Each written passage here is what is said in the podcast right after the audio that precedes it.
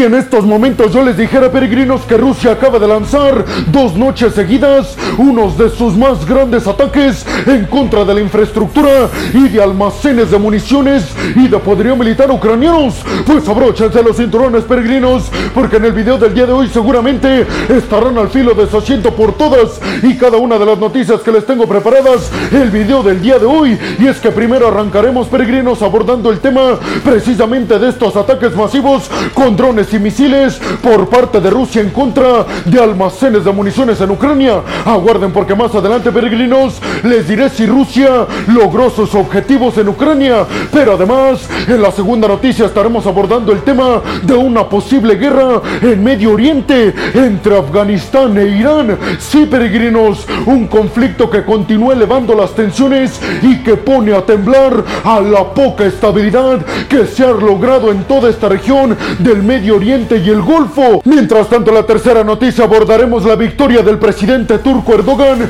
en las elecciones que le dará la oportunidad de seguir liderando a Turquía por otros cinco años más. Les diré, peregrinos, cómo le viene esta decisión del pueblo turco al bloque de la OTAN y además a Rusia, que parece ser se mantendrá el status quo en esta región, porque tomemos en cuenta que Turquía tiene muy buenas relaciones con Rusia, negándose así a sancionarlos y siendo además un miembro del bloque de la OTAN que sigue siendo, digamos, el miembro rebelde por tener relaciones con aquel país sumamente sancionado del bloque de la OTAN de Rusia. En la cuarta noticia y segundo bloque de este video nos iremos hasta América Latina y es que en Brasil se dio la visita de Nicolás Maduro, el presidente de Venezuela, una visita a Brasil que no se daba desde el año 2015. Hablaremos de este tema y abordaremos también el hecho de que parece ser que Venezuela está regresando al escenario internacional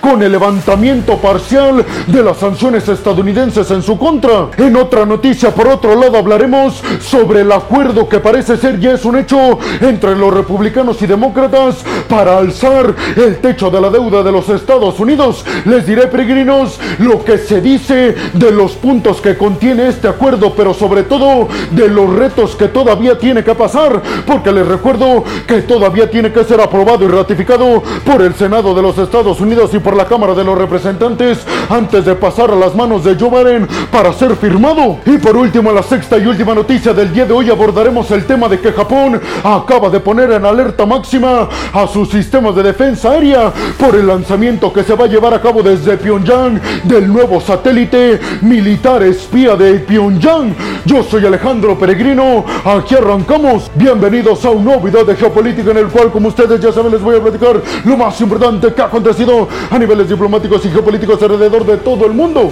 Y vámonos rápidamente con la primera noticia del video del día de hoy, peregrinos, que tiene que ver con que Rusia acaba de lanzar dos noches seguidas ataques masivos con drones y misiles en contra de una base e instalación militar en el puerto de Odessa, en Ucrania, según lo anunciaron propios funcionarios ucranianos. Ucrania recibió el segundo ataque consecutivo por parte de Rusia con drones y misiles con el objetivo, piensan desde Ucrania, de dañar el poderío militar que tienen resguardado en sus almacenes y que posteriormente lo estarían utilizando en la contraofensiva para recuperar territorios en Ucrania. Zelensky hizo una publicación de un video en su cuenta de Twitter y en él aseguró que la mayoría de los drones y misiles fueron derribados por parte de las defensas ucranianas, pero también dijo y reconoció que habían recibido varios ataques de drones y misiles que no habían sido derribados. Zelensky además dijo en este video que no le sorprende para nada que Rusia haya intensificado tanto sus ataques en contra de almacenes de poderío militar,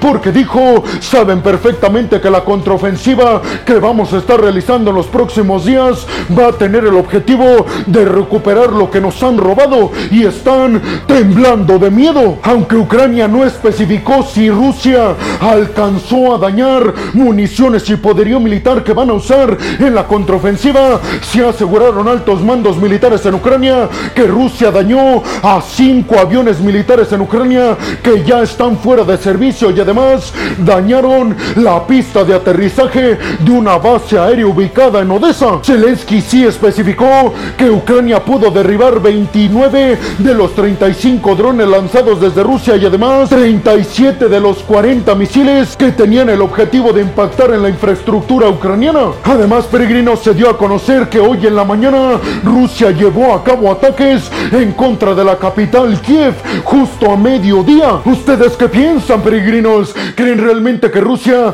haya logrado acabar con un montón de municiones y poderío militar que tienen resguardado los ucranianos y que tenía el objetivo de ser utilizado en la contraofensiva? ¿Creen que Ucrania tenga bien resguardado todo esto que utilizará en su intención de recuperar lo que les han robado los rusos? Y vámonos rápidamente con la segunda noticia del video del día de hoy, peregrinos, que tiene que ver con tensiones cada vez más elevadas, militarmente hablando, en la frontera entre Irán y Afganistán. Sí, peregrinos, así como lo escuchan, podría darse una guerra entre Afganistán e Irán, una nueva en Medio Oriente. Hasta el momento se dio a conocer que están creciendo los enfrentamientos militares en la frontera entre ambos países, dejando hasta estos momentos tres militares sin vida. No se ha especificado si son afganos o iraníes. Este fin de semana se han publicado varios videos de líderes talibanes que están advirtiendo a Irán y que le están mandando el mensaje que los afganos ya consideran que están en una guerra directa contra el gobierno de Irán. Además, en estos videos han asegurado que ellos son los verdaderos árabes y no los que radican en Irán. Y ustedes seguramente se preguntarán, pero peregrino, ¿por qué de la nada está surgiendo este nuevo conflicto en Medio Oriente entre Irán y Afganistán. Pues déjenme les digo peregrinos que están asegurando las fuentes occidentales como la agencia de noticias Reuters que se debe a problemas con el río Helmand que tiene que ver con sus aguas que ambos las utilizan, tanto Afganistán como Irán y que las utilizan precisamente para hacer frente a las terribles sequías que viven ambos países. Esa dicen es la principal razón de los enfrentamientos. Así que sí, peregrinos, parece ser que los conflictos por el agua acaban de comenzar en Medio Oriente. Irán por su parte le reclama a Afganistán y a los talibanes que no están respetando un acuerdo firmado en 1973 entre Afganistán e Irán que tenía como objetivo el que Afganistán le diera a Irán 820 millones de metros cúbicos de agua al año. Un acuerdo que dicen desde Irán no están cumpliendo y los afganos dicen que no lo están cumpliendo simple y sencillamente porque no tiene agua ya el río como si lo tenía hace algunos años. Sin embargo, peregrinos, hay que decir que el ministro oficial del interior de los talibanes acaba de publicar un video asegurando que la situación diplomática y militar está bajo control entre Irán y Afganistán, pero parece ser que en la práctica es otra la situación que se está viviendo y hay enfrentamientos ya directos entre ambos ejércitos. ¿Ustedes qué piensan, peregrinos? ¿Creen que es el comienzo de conflictos por agua alrededor de todo el mundo y sobre todo creen que se llegue a un enfrentamiento y una guerra directa entre el gobierno de Afganistán de los talibanes y el gobierno de Irán. Y vámonos rápidamente con la tercera noticia del video del día de hoy, peregrinos, que tiene que ver con que Erdogan, el presidente turco, acaba de anunciarse que ganó las elecciones en Turquía. Aunque hay que decirlo, peregrinos, desde que Erdogan es presidente de Turquía en el 2010, nunca se había enfrentado a unas elecciones tan reñidas. Erdogan entonces se convertirá en el presidente de Turquía durante los próximos cinco años, ganando las elecciones por un margen del 55% de los votos. El líder de la oposición y rival de Erdogan en estas elecciones en Turquía aseguró que le preocupa muchísimo el futuro del país, sobre todo por los conflictos que lidera Erdogan en Medio Oriente, específicamente contra los kurdos en Siria. Además, también dijo que le preocupa muchísimo el actuar de Rusia, muy omnipresente con respecto a la guerra entre Rusia y Ucrania. Además, el líder de la oposición aseguró que Erdogan enfrenta una de las inflaciones más grandes alrededor del mundo. También enfrenta denuncias contra la libertad de expresión, críticas precisamente por los conflictos frente a los kurdos que no cesan y además por su relación tan cercana y estrecha con Rusia, a pesar de que Turquía es miembro del bloque de la OTAN. Sin embargo, peregrinos en la práctica,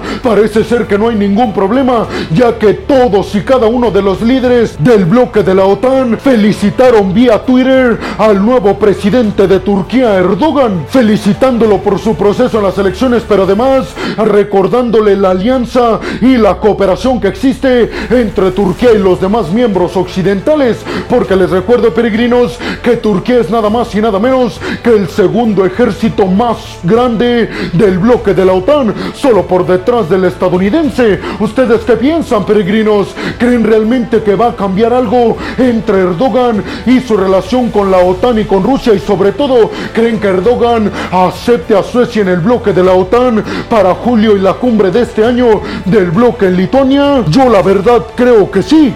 Y vámonos rápidamente con la cuarta noticia del video del día de hoy, peregrinos, que tiene que ver con la visita de Nicolás Maduro, el presidente venezolano, a Brasil, en donde fue recibido con bombos y platillos por Lula da Silva, el izquierdista y líder de Brasil. Les recuerdo, peregrinos, que Nicolás Maduro no visitaba Brasil desde el año 2015. Se reunieron en el Palacio Presidencial en Brasilia y ambos aseguraron que iban a firmar acuerdos en materia económica y comercial. Lula celebró el que Estados Unidos esté abierto a levantar sanciones económicas en contra de Venezuela si se llevan a cabo elecciones más transparentes y además celebró el que Nicolás Maduro esté dispuesto a precisamente llevar esto a la práctica, a que se lleven a cabo unas elecciones más claras y transparentes. Maduro parece ser que vuelve al escenario internacional con este tipo de visitas y además parece ser que se está consolidando como el que va a ser el sustituto en términos de petróleo en el mercado occidental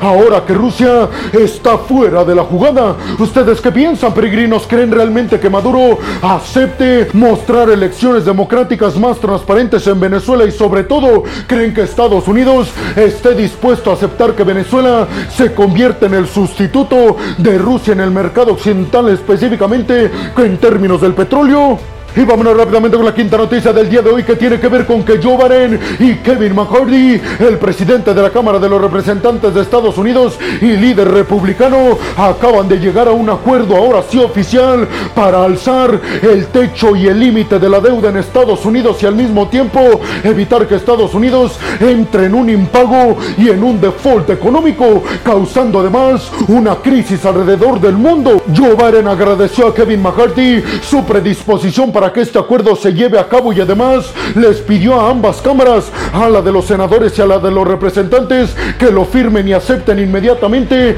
para que Joe Biden pueda aplicarlo. Y aunque no se revelaron detalles de los acuerdos a los que llegaron peregrinos, Joe Biden dijo que los demócratas no cedieron tantas cosas de las exigencias republicanas, pero algunos dicen que Joe Biden sí cedió mucho a cambio de que los representantes republicanos aceptaran un acuerdo. Ahora los problemas peregrinos vienen para Joe Biden y Kevin McCarthy porque varios senadores y representantes republicanos han asegurado que van a intentar por todos los medios posibles frenar este acuerdo. Así que se vienen días muy pero que muy intensos en ambas cámaras de los Estados Unidos. ¿Ustedes qué piensan, peregrinos? ¿Creen que todo esto tiene el objetivo por parte de los republicanos debilitar a los demócratas de cara a las elecciones del 2024 y sobre todo creen que con esto Estados Unidos va a poder seguir siendo la principal potencia económica y militar alrededor del mundo o esto lo único que hace es evidenciar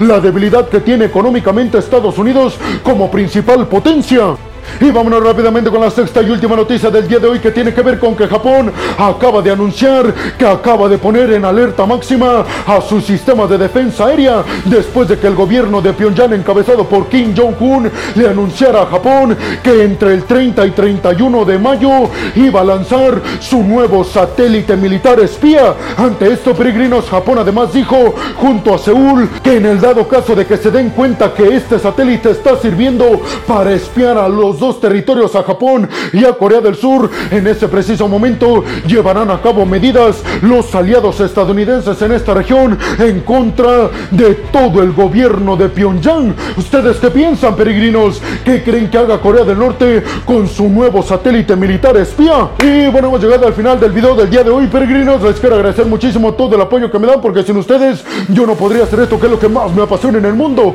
Así que muchas, pero muchas gracias, peregrinos. Sin más por el momento, nos vemos en el siguiente video de Geopolítica. Hasta la próxima.